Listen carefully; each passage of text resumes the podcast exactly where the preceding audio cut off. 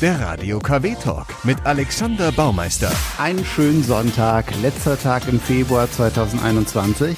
Alexander Baumeister ist mein Name und ich habe genau vor einem Monat hier in Wesel Jens Pasch besucht. Zu Corona-Zeiten auf Abstand für ein Interview für meinen Talk der zeitgleich dann jetzt hier auch mit der Ausstrahlung als Podcast rausgeht. Also Dr. Dr. Jens Joachim Pasch ist für Zahnärzte ohne Grenzen unterwegs. Jetzt auch wieder. Er fliegt nach Lesbos, um dort im griechischen Flüchtlingslager zu helfen. Das hatte er bei unserem Interviewtermin frisch erfahren und was ihn zu seinen Einsätzen für Zahnärzte ohne Grenzen bewegt und wie man überhaupt dazu kommt, das gibt es jetzt. Viel Spaß. Erstmal herzlich willkommen, Herr Baumeister. ja. Ich äh, danke, dass Sie mich in Pandemiezeiten in Ihrem Reich empfangen. Wie würde man die Ecke hier jetzt nennen? Ist es hinter Obrichhofen oder gibt es äh, das Wäldchen einen, einen Namen oder ist es von Wesel raus Richtung Brünen? Wie, wie bezeichnen Sie das, wo wir jetzt hier genau sind? Also offiziell heißt das hier, glaube ich, Jetzt muss ich selbst überlegen.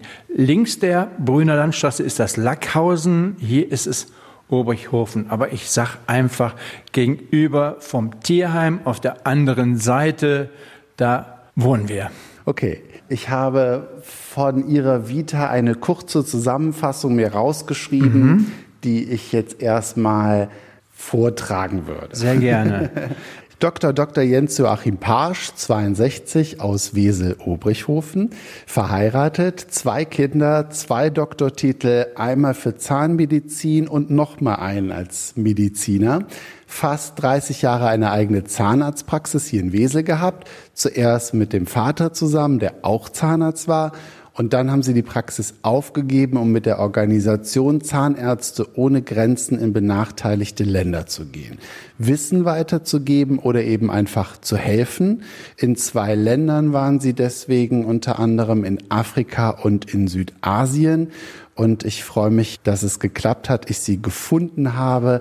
Nicht weil das Häuschen schwer zu finden gewesen wäre, sondern weil ich tatsächlich lange nach jemandem wie Ihnen gesucht habe. Einen Arzt zu finden, der ja in der Welt anderen hilft, sein Wissen weitergibt, was unterstützt und im Zweifel noch Geld dafür mitbringen muss, weil die Reisen ja nicht finanziert werden. Also ich freue mich sehr, dass ich heute hier bei Ihnen sein kann. Ganz meinerseits.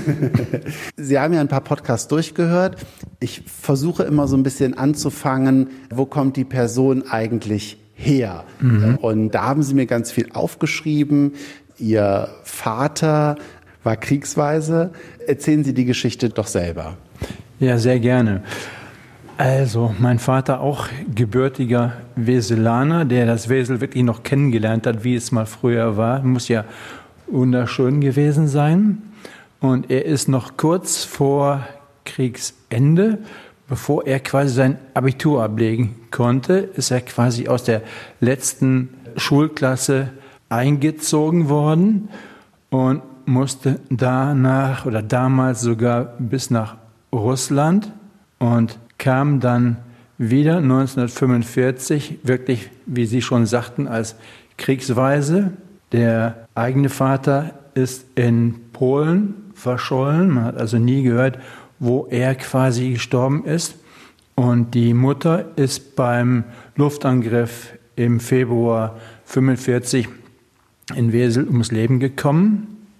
Ja, und dann stand er da, kein Abitur, das heißt, das musste er nachholen und stand also ganz auf sich allein gestellt, auch ohne Unterkunft. Und eins ist interessant, dass damals, glaubt, der die Unterkünfte wurden verteilt. Ihm wurde ein Bauernhof in Brünen zugeteilt, wo er für, ich glaube, zwei Jahre untergekommen ist. Ja, und dann hat er zuerst unter erschwerten Bedingungen seine Zahntechniker-Ausbildung gemacht. Also er hatte einen fertigen Beruf eigentlich als Zahntechniker, hat dann meine Mutter kennengelernt, die studierte und irgendwie hat ihm das keine Ruhe gegeben. Folglich hat er nach seiner abgeschlossenen Zahntechniker-Ausbildung mit der Zahnmedizin, mit dem Zahnmedizin-Studium begonnen und interessant ist wirklich, wenn man hört, unter welchen Umständen damals gelebt wurde. mit einem, erzählt er immer wieder, mit einem alten Fahrrad, das noch nicht mal Räder, beziehungsweise Räder schon, aber noch nicht mal Reifen hatte, sondern nur mit Kordel umwickelt, musste er zum Bahnhof von hier zur Ausbildung ins Ruhrgebiet abends zurück. Also das muss abenteuerlich gewesen sein. Und in der Zeit, wo er dann studierte, da gab es bestimmt noch kein BAföG, musste er sich quasi den Lebensunterhalt verdienen, indem er ja als Zahntechniker nebenbei gearbeitet hat. Und da hat er wohl seine Kontakte, die er in der Brüner Zeit aufgebaut hat, genutzt und ist da wirklich von, wie er erzählt hat, vom Bauernhof zu Bauernhof, um überall oder irgendwo etwas zu helfen, zu machen, Prothesen zu reparieren und so weiter. Also das kann man sich in der heutigen Zeit gar nicht vorstellen, unter welchen Bedingungen damals wirklich dieser erste Wiederaufbau war. Ich fand das wirklich auch beeindruckend, als ich das dann nochmal gelesen habe, dass ihr Vater ist ja 91 geworden, war 20, als dann ihre Großmutter gestorben ist bei dem Luftangriff. Da war der Vater wahrscheinlich schon verschollen, ihr Großvater. Und dass er es dann nach neun Jahren geschafft hat, ohne die und in, ich glaube, Wese gehörte zu einem der meist zerbombten Städte Deutschlands mhm, nach mhm. Dresden, ja. seine eigene Praxis hier zu eröffnen. Und da denke ich so, so, ja, ohne Unterstützung und, und aus eigener Kraft, das fand ich schon auch sehr beeindruckend. Mhm. Das prägt einen ja auch und setzt natürlich auch für die Kinder, sprich Sie, auch die Messlatte ziemlich hoch. Ja? Will ich nicht unbedingt sagen. Also mein Vater war sicherlich niemand, der irgendwie sich in den Vordergrund gekehrt hat oder gestellt hat, der gesagt hat, guck mal hier, was ich alles erreicht habe. Das mag anderen natürlich oder jetzt, wenn man es erzählt, auffallen, aber im Grunde genommen haben er das also nicht als besondere, sag jetzt mal, als Besonderheit herausgekehrt.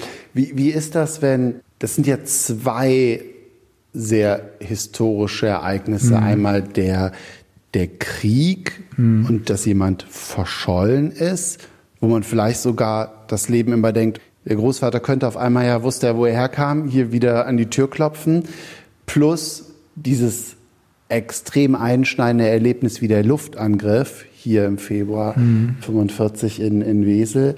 Sie haben das ja nur aus Erzählungen gehört. Jetzt weiß ich auch von, von meinen eigenen Großeltern, gerne wurde da nichts erzählt, aber die Geschichten wurden übermittelt. Mhm. Gibt es da noch mehr, wo Sie jetzt näher dran sind an den Zeitzeugen von diesen beiden historischen Geschichten, was so noch überliefert wurde in Ihrer Familie? Eins ist ganz interessant, und zwar die Großmutter, die verschüttet wurde bei dem Luftangriff, wohnte auf der Schildstraße und exakt, das ist wirklich interessant, exakt an dem Tag, wo mein Bruder 1961 zur Welt kam, wurde auf dem Grundstück in der, oder an der Schildstraße, wurde quasi gebaut, wurde der Keller ausgehoben und da hat man das Skelett meiner Großmutter gefunden, exakt an dem Tag. Da sieht man, wie eng also Leben und Tod zusammenhängen. Man hat es also nur erkannt, weil an ihrem ja, Finger, am Ringfinger quasi der Ehering war. Ich hatte es auch rausgefunden, dass Sie einen, einen Bruder haben, der mhm. ist auch Doktor. Mhm. Deswegen habe ich halt eben dann auch gedacht, ne, ist die, die Messlatte hinterher groß. Wie, wie sind Sie mit dann dem Vater und zumindest eben den fehlenden Großeltern, Sie hatten ja noch welche mütterlicherseits, nehme ich an, hier aufgewachsen? Wie war Ihre Kindheit in Wesel?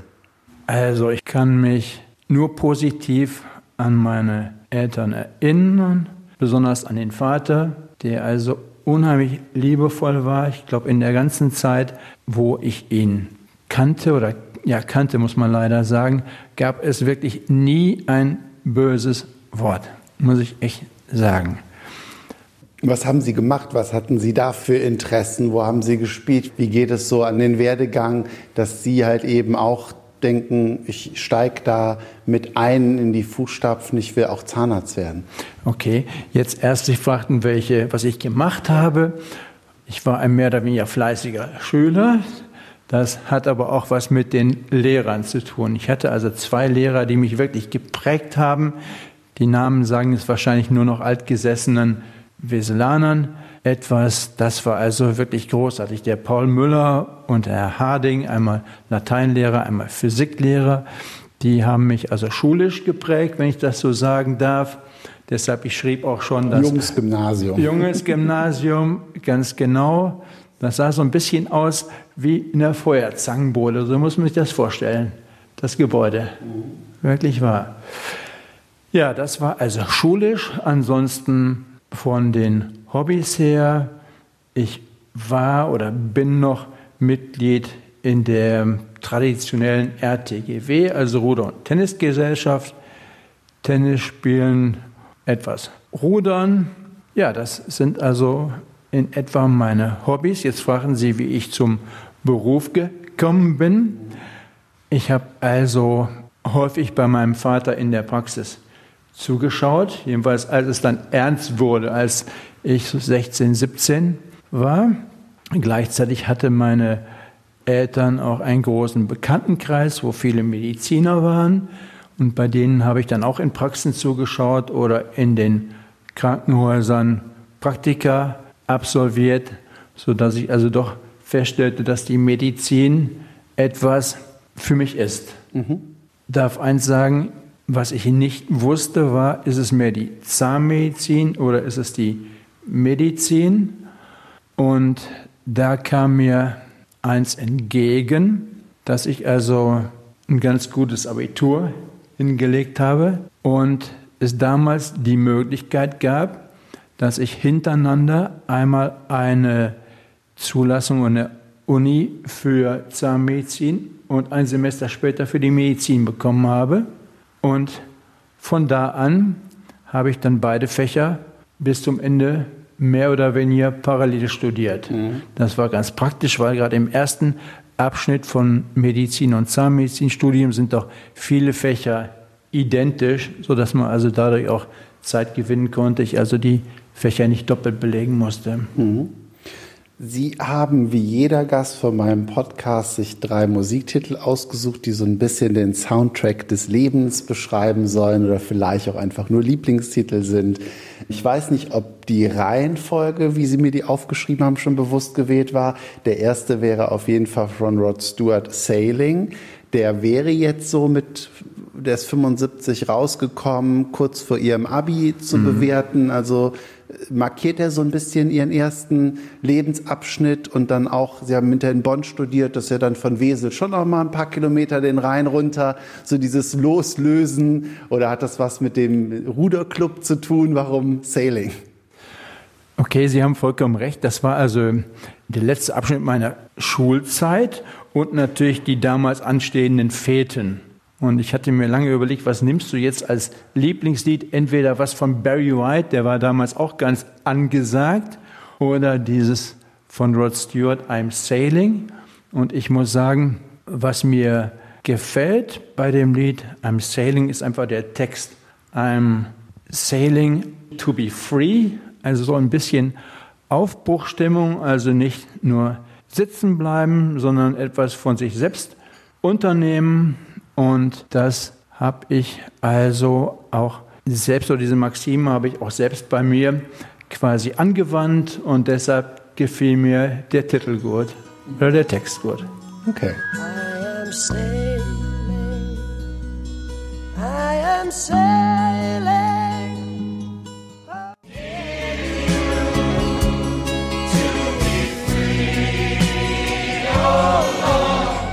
Rod Stewart mit einem 70er-Jahre-Titel I'm Sailing, gewünscht von Jens Joachim Pasch aus Wesel.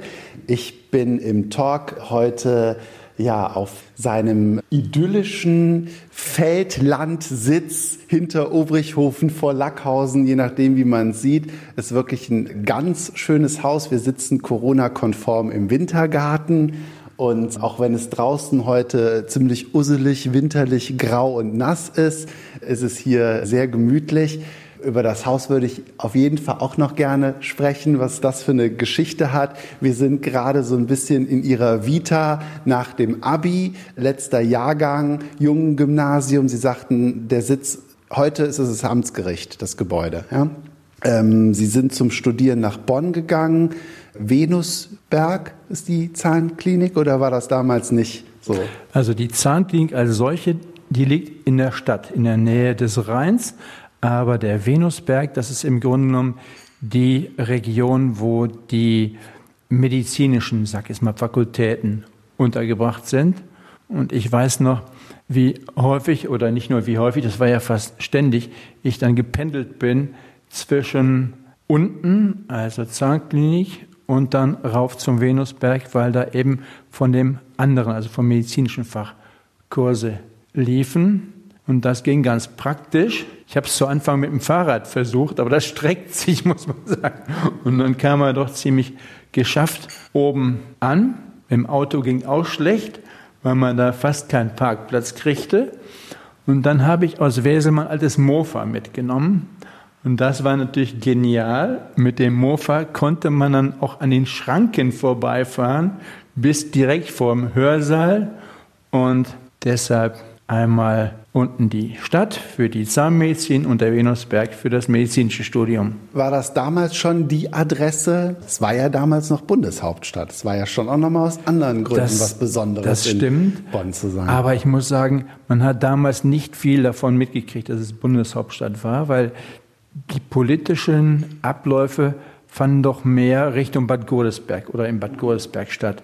Im Zentrum von Bonn, das wurde damals doch schon mehr bestimmt durch die Studenten. Haben Sie in dem Zeitraum auch Ihre Frau kennengelernt? Das war etwas später. Ich war mit dem Zahnmedizinstudium fertig und hatte noch, ich weiß gar nicht wie viel, drei, vier Semester Medizinstudium vor mir. Ich muss eins dazu sagen, meine Frau ist fünf Jahre jünger als ich. Deshalb zwangsläufig habe ich meine Frau im späteren Abschnitt meines Studentenlebens kennengelernt. Sie sagten ja, äh, Sie waren sich nicht ganz sicher, ob jetzt Zahnmedizin oder Medizin. Ich muss halt eben sagen, so Medizin wäre für mich nicht in Betracht gekommen, nicht weil ich kein Blut sehen will, sondern einfach so, uh, jetzt äh, tatsächlich, also bei Medizin denkt man direkt an, an Menschenleben retten, möchte ich dafür die Verantwortung tragen. Bei, bei Zahnmedizin denke ich direkt, ich möchte einfach nicht jedem in den Mund gucken. Ja, okay. So, was, Ja. was ist so, warum wussten Sie, dass das das Richtige für Sie ist? Okay, ich glaube, das kam durch Folgendes. Ich war während des Studiums von der Bundeswehr zurückgestellt. Das war damals so. Der Bundeswehr war mehr geholfen damit, einen fertigen Mediziner später als Wehrdienstleistenden zu haben, als eben einen mehr quasi als Grunddienst ableistenden. Folglich wurde ich nach abgeschlossenem Studium wurde ich eingezogen und war dann 14 Monate meines Lebens in Höxter und da wurde ich als zahnärztlicher Stabsarzt eingezogen und da habe ich dann quasi zum ersten Mal an einem Stück 14 Monate in Anführungszeichen rein zahnärztlich gearbeitet und das hat mir eigentlich gut gefallen. Aber immer nur an jungen Mündern. Die Bundeswehrkollegen. Es gab auch ältere bei der Bundeswehr, aber alles relativ. Vollkommen, vollkommen richtig, das stimmt. Ja, und diese Zeit war also doch prägend, was mir also gefallen hat, dass man wirklich nicht nur mit extrem schwer kranken Patienten zu tun hat, der direkte Kontakt zu den Leuten, dass man technisch arbeitet, aber auch, dass man während des Zahnmedizinstudiums ziemlich kreativ sein kann. Auch der ästhetische Aspekt spielt eine Rolle, wenn es darum geht, jetzt Patienten zu rehabilitieren, ist jetzt ein bisschen weit ausgeholt, aber Planung im Hinblick auf Zahnersatz und wenn man das sieht von dem ersten Kennenlernen über die Planung und nachher die ganze Geschichte mit dem Patienten Revue passieren lässt und das hoffentlich oder meist positive Ergebnis, Das hat also mir Spaß gemacht. Okay. Vorausgesetzt immer, dass die Titel, die Sie mir aufgeschrieben haben, nicht irgendwann später zu Ihnen gestoßen sind, sondern bei Erstveröffentlichung, wäre jetzt äh, Hear the World, Michael Jackson, auch so in diesem Abschnitt zu verordnen? Nein. Das hat jetzt damit nichts zu tun, sondern Sie wollen das die war, Welt heilen. Das war im Grunde genommen. nein, das war jetzt. Ich habe ja meine Hausaufgaben gemacht. Ich habe mir die Podcasts vorher angeschaut. Wen haben Sie sich denn angehört? Ich muss gestehen, ich weiß es nicht mehr, wer das angeregt hat. Okay. Der hat also ein Lied seiner Ehefrau Ja. gewidmet. ja. Und ähm, im Grunde genommen, dieses Lied von Michael Jackson ist eigentlich das Lieblingslied von meiner Frau. Fragen Sie aber jetzt nicht die Hintergründe, was da jetzt wiederum hintersteckt. Aber das so als Dankeschön an meine Frau. Wir haben da zwar jetzt noch nicht drüber gesprochen, das kommt jetzt im Nachhinein. Das war also das Dankeschön für das, was sich an das Studium anschloss. Die Hilfe während der Tätigkeit in der Praxis, über 30 Jahre in eigener Praxis. Da gibt es eine Menge zu tun über das Zahnärztliche hinaus, wo ich also schwer von meiner Frau unterstützt wurde. Auch sie als Diplom-Volkswirtin hat sich prima um die Finanzen gekümmert, wo ich also überhaupt nichts mit anfangen kann, muss ich sagen. Und auch als es dann nachher darum ging, doch das Leben ein bisschen, nicht nur ein bisschen, sondern zu ändern, zu sagen, so, ich höre jetzt wirklich damit auf, mache jetzt nochmal eine ganz andere Richtung in meinem Leben. Das war also sofort auf positive Ohren bei meiner Frau gestoßen. Die hat mich also da voll und ganz unterstützt und deshalb habe ich gedacht, jetzt widme ich ein Lied auch mal meiner Frau. Gut, dann hören wir das und danach möchte ich die Kennenlerngeschichte. There's a place in your heart,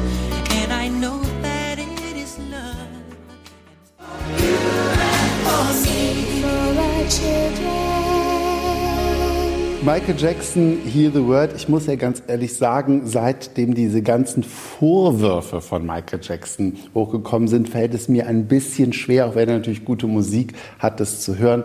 Damit will ich jetzt Ihren Wunsch nicht schlecht machen. Wir haben ihn ja gespielt und es ist ja ein schöner Gedanke dahinter. Sie haben den Titel jetzt Ihre Frau gewidmet und würde natürlich jetzt gerne wissen, wann und wie Sie sich das erste Mal begegnet sind damals. Wir haben gesagt, das ist so ein bisschen weiteren Verlauf des Studiums passiert. War es in Bonn oder waren Sie in Düsseldorf unterwegs oder vielleicht sogar in der Mitte in Köln?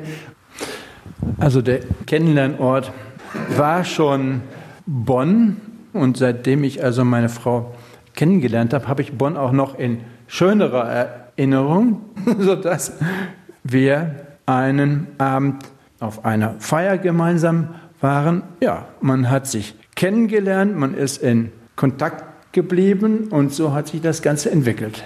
Daraus ist dann irgendwann natürlich, Sie haben schon gesagt, Ihre Frau konnte sich damit arrangieren, nach Wesel zu ziehen. Äh, Hier haben Sie, sind Sie in die Praxis vom Vater mit eingestiegen. Sie haben zwei Kinder bekommen.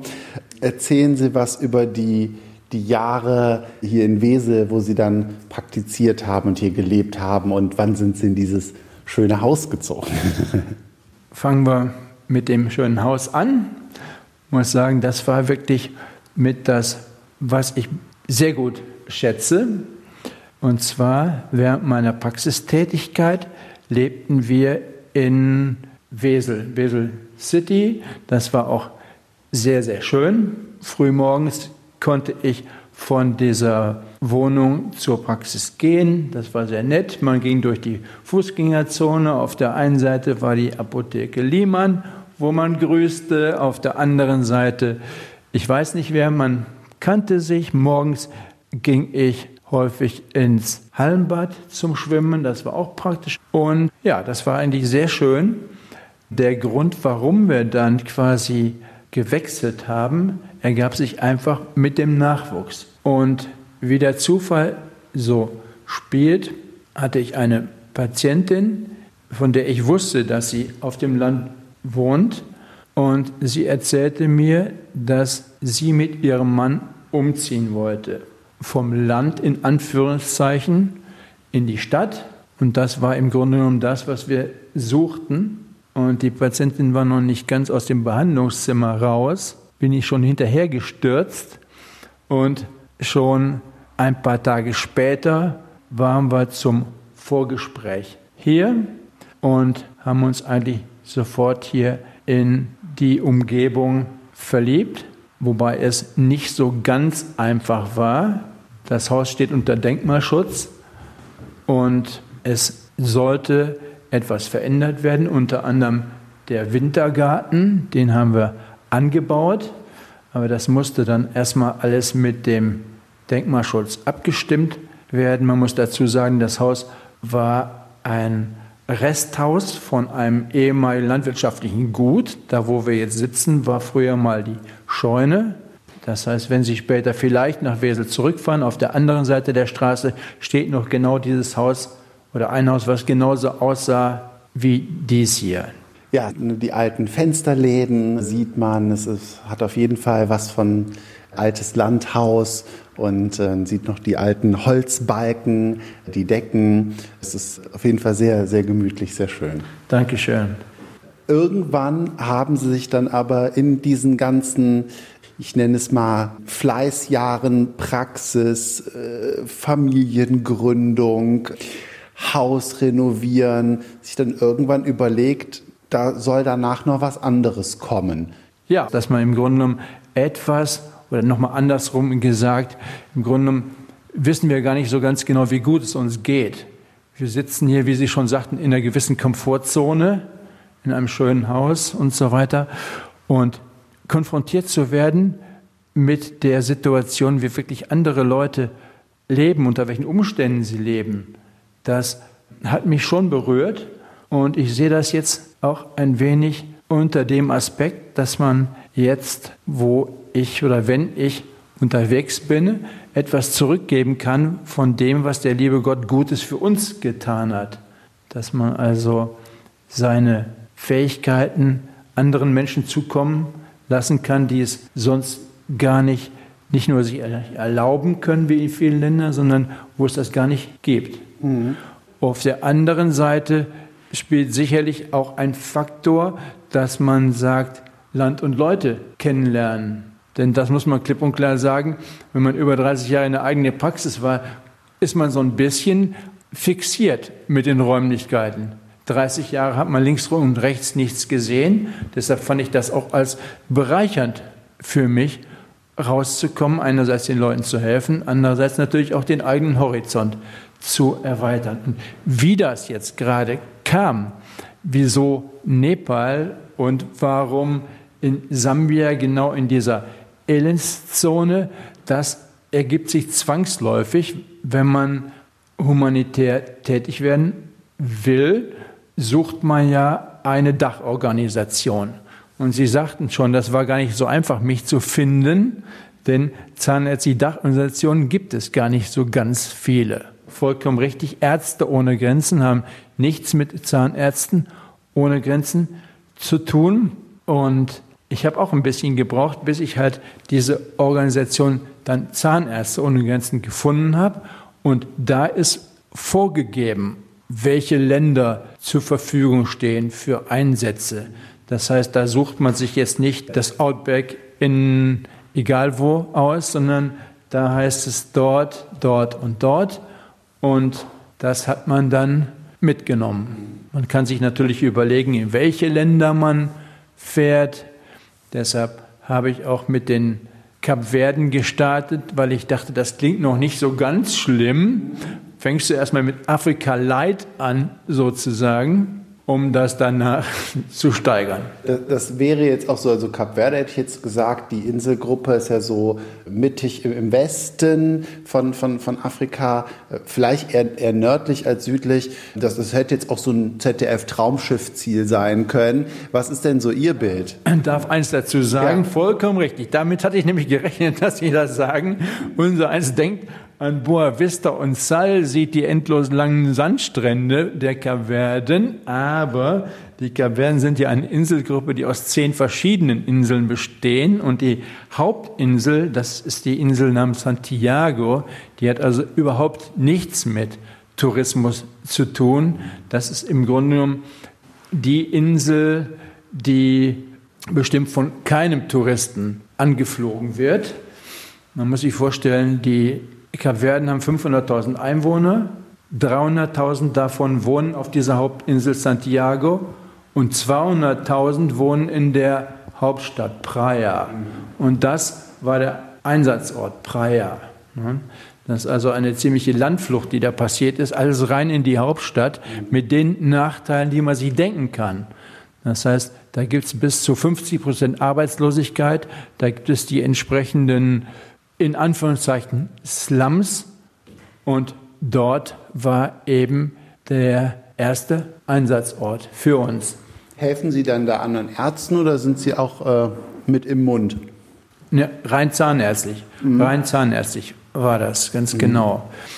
Ist Ihre Frau mit dabei oder wie lange waren Sie dann da zum Beispiel? Ja, also meine Frau musste zwangsläufig zu Hause bleiben, weil wir ja noch eine schulpflichtige Tochter mhm. haben mittlerweile hatten. Folglich blieb sie schön in Wesel, gab aber auch keine Probleme. Nicht umsonst habe ich hier das eine Lied ihr gewidmet, weil das alles problemlos, ohne Diskussionen zu Hause. Und vielleicht war die auch ganz froh, dass sie mal eine Zeit lang weg war. Das müssen Sie sie fragen. Das müssen Sie sie fragen. Wie lange waren Sie denn weg?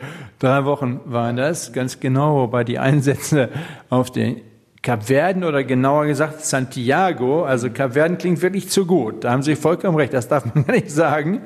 Und Sambia, das waren jeweils drei Wochen, wohingegen in Nepal war auf sechs Wochen angesetzt. Daraus sind dann in Anführungszeichen nur vier Wochen geworden, weil nach vier Wochen kam diese Corona. Das war jetzt vor einem Jahr, oder?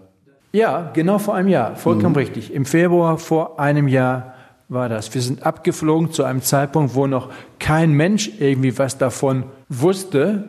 Und natürlich hat man sich WhatsApp geschickt und ich konnte es gar nicht glauben, dass mir erzählt wurde, wie das zu Hause aussieht, was hier los ist. Du glaubst es nicht. Die Geschäfte sind leergeräumt. Also da hinten hatte man zu Anfang noch nichts davon erfahren. Gut, da waren wir auch mittendrin im Landesinneren. Das spitzte sich dann nachher erst zu. Aber zu Anfang war da noch nichts von zu merken. Wie war denn Nepal? Nepal, darf ich sagen, habe ich auch in guter Erinnerung. Es geht allerdings los, man landet in Kathmandu, der Hauptstadt. Und Kathmandu ist eine sehr interessante Stadt, aber mit gewaltigen Problemen. Furchtbare Umweltverschmutzung, furchtbare ähm, Lebensumstände. Aber gut, das war nur die Anlaufstation. Wir sind da gelandet, haben da quasi unser Equipment aufgenommen und sind dann mit so einem kleinen Bus vier Stunden weiter Richtung Westen gefahren. Also komplett raus aus dem Rummel von Kathmandu. Da ist übrigens genau dasselbe wie auf den Kapverden, diese Landflucht. Alles geht nach Kathmandu mit entsprechenden Umständen. Corona-mäßig muss das jetzt ganz schlimm gewesen sein. Kathmandu hat Corona furchtbar zugeschlagen, das nur nebenbei. Die haben einen ganz, ganz schlimmen Lockdown gemacht. Da durften, weil es eben so schlimm war, durften die Leute nur von, ich glaube, 5 Uhr morgens bis 8 Uhr morgens raus aus ihren Häusern.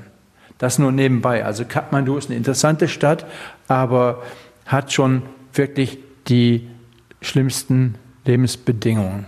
Klammer auf, wenn man von den touristischen Stellen absieht. Okay, danach ging es halt, wie gesagt, vier Stunden Richtung Westen zu unserem Einsatzgebiet, aber da kennt man Nepal nicht mehr wieder.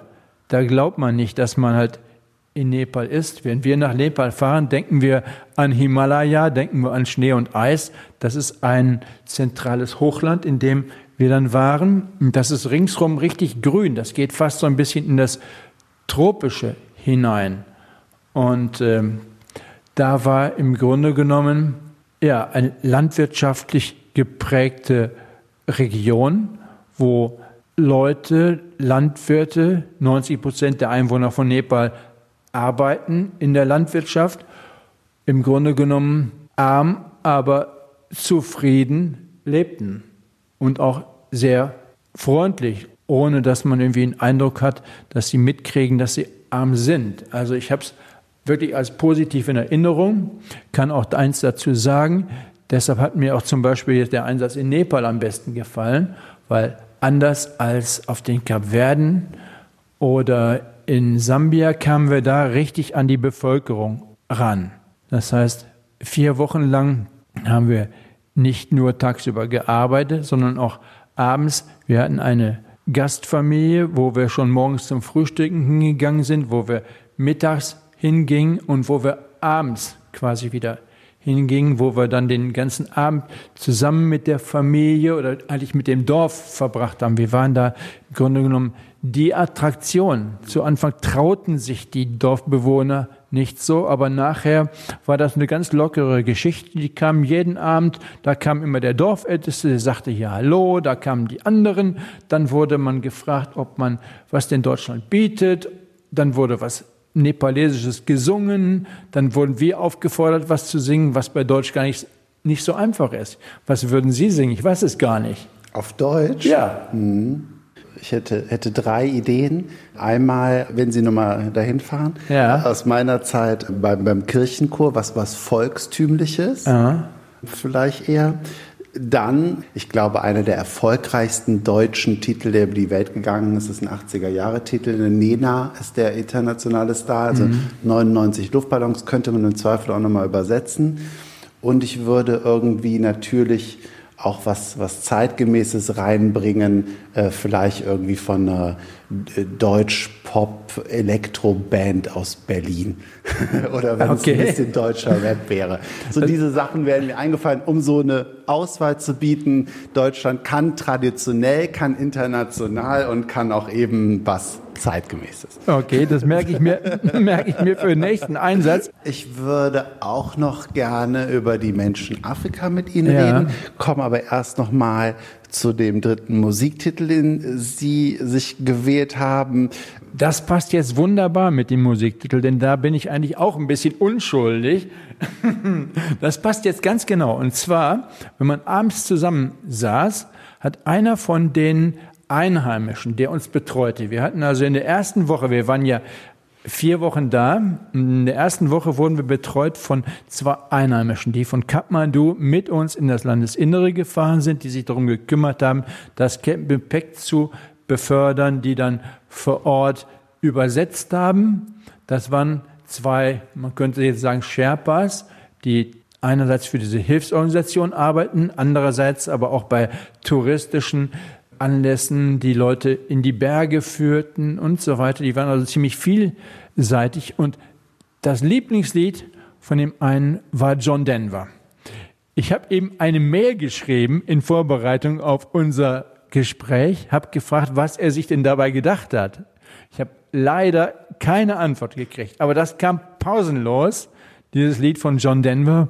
Und deshalb kam ich da drauf, ohne mir da was beizudenken. Okay.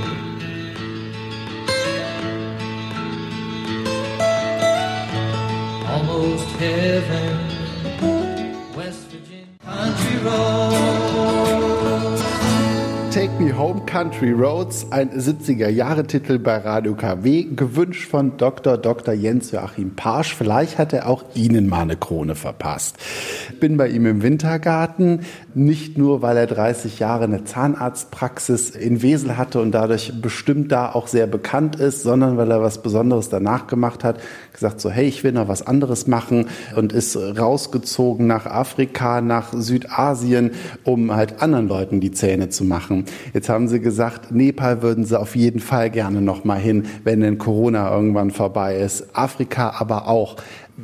Erzählen Ich Sie habe mal. was Neues für Sie, Herr Baumeister, was wirklich interessant ist. Und zwar, ähm, das trifft sich unheimlich gut, dass Sie heute vorbeikommen. Ich habe gestern den nächsten Hilfseinsatz abgemacht. Okay.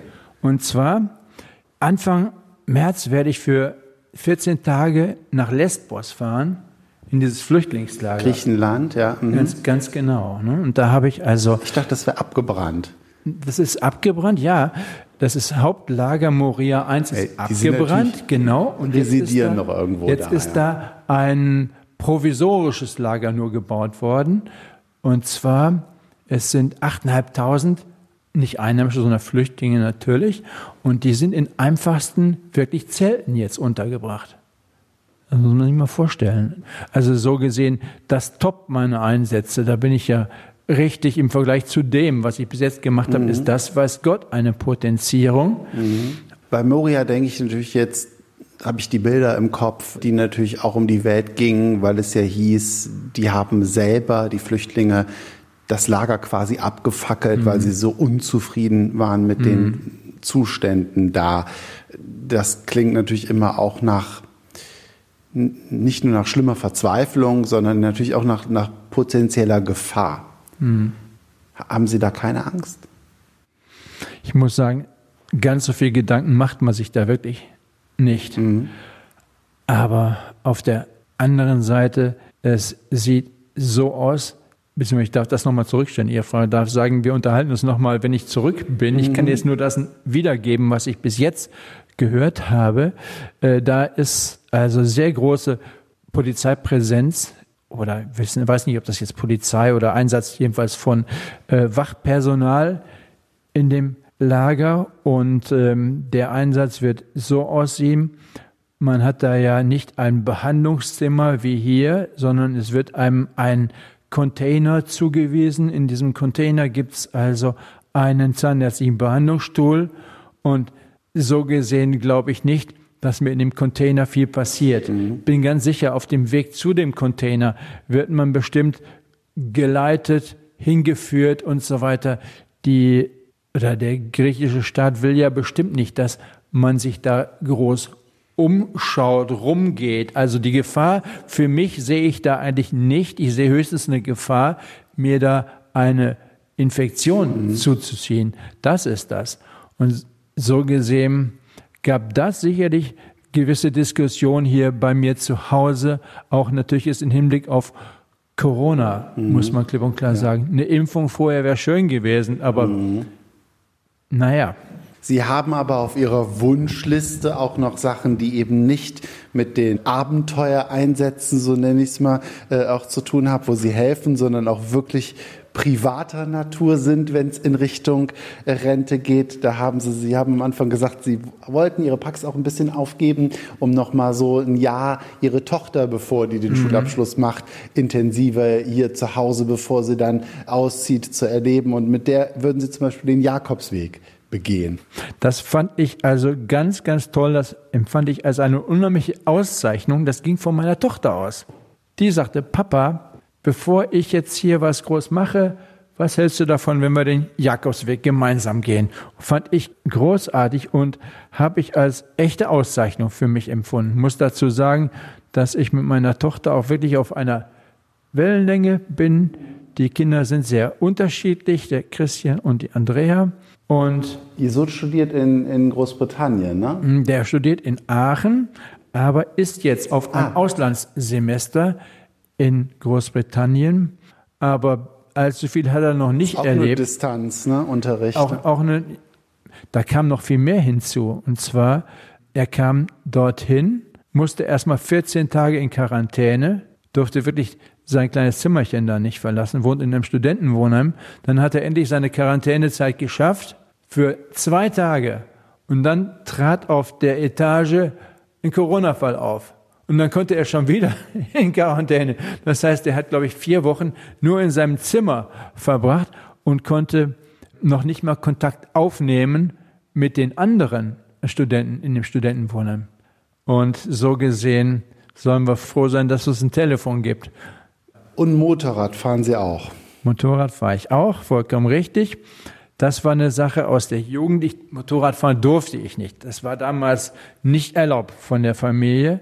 Aber im Rahmen meiner Bundeswehrzeit, die ich ja da in Höxter als Stabsarzt verbracht habe, habe ich einen Patienten von der Fahrschulgruppe, der Hauptmann aus der Fahrschulgruppe in Höxter, der war wohl mit meiner Arbeit als Zahnarzt zufrieden und äh, der fragte, ob ich Interesse hätte, den Motorradführerschein zu machen. Habe ich mir natürlich nicht zweimal sagen lassen und ähm, kam nur nicht so ganz gut beim Kommandeur an, denn ähm, ich hatte ja eigentlich gar keine Berechtigung dazu. Der Kommandeur musste eigentlich unterschreiben, dass das erlaubt wurde. Ich ahnte schon, der unterschreibt das nicht, denn Zahnarzt auf dem Motorrad ist ja etwas ausgefallen. Aber ich wusste, der Kommandeur geht in Urlaub, schnell zum Stellvertreter hin, mit der mich gut klarkam, Unterschrift und prima. Und das hat mords viel Spaß gemacht. Da ging das richtig ins Gelände. Ne? Und das wollen Sie wiederbeleben auf dem Highway Number One mit Ihrer Frau. Vollkommen richtig. ganz genau. Das sind auch so verrückte Überlegungen. Ganz genau mal, ja, auf der Harley den Highway Number One runter stelle ich mir also richtig toll vor. Es ist ja schön, dass Sie da auch noch ganz private Träume haben und nicht nur äh, um die Welt, um, um Menschen zu heilen, zu helfen, auch wenn Sie das natürlich sehr ehrt. Es hat mich sehr gefreut, das Gespräch und würde mich freuen, wenn wir uns danach nochmal auch unterhalten, wie, wie es denn da zum Beispiel war. Sehr gerne, Herr Baumeister. Ich danke für das nette, sagt man jetzt Gespräch oder Podcast? Erstmal Gespräch. Dankeschön. Danke auch. Unser Talk bei Radio KW mit Alexander Baumeister.